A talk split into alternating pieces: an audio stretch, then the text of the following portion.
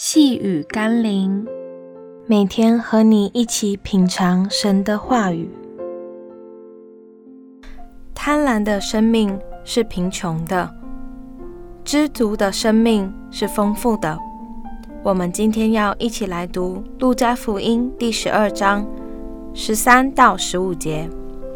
有一个人对耶稣说：“夫子，请你吩咐我的兄长和我分开家业。”耶稣说：“谁立我做你们断事的官，给你们分家业呢？”于是对众人说：“你们要谨慎自守，免去一切的贪心，因为人的生命不在乎家道丰富。人与人之间关系的紧张和冲突，许多时候是来自于不愿吃亏的心理以及贪心。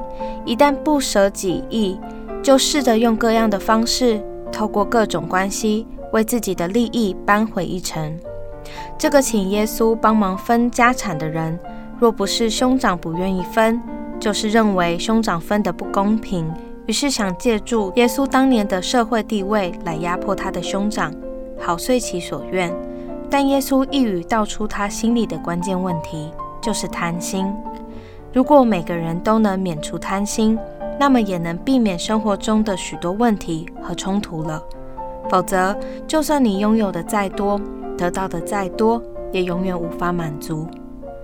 我们一起来祷告：赐恩典的主，我知道金钱加上知足的心是何等重要的祝福，但我也知道靠着自己的罪性，很难避免贪心、嫉妒、争竞等心态。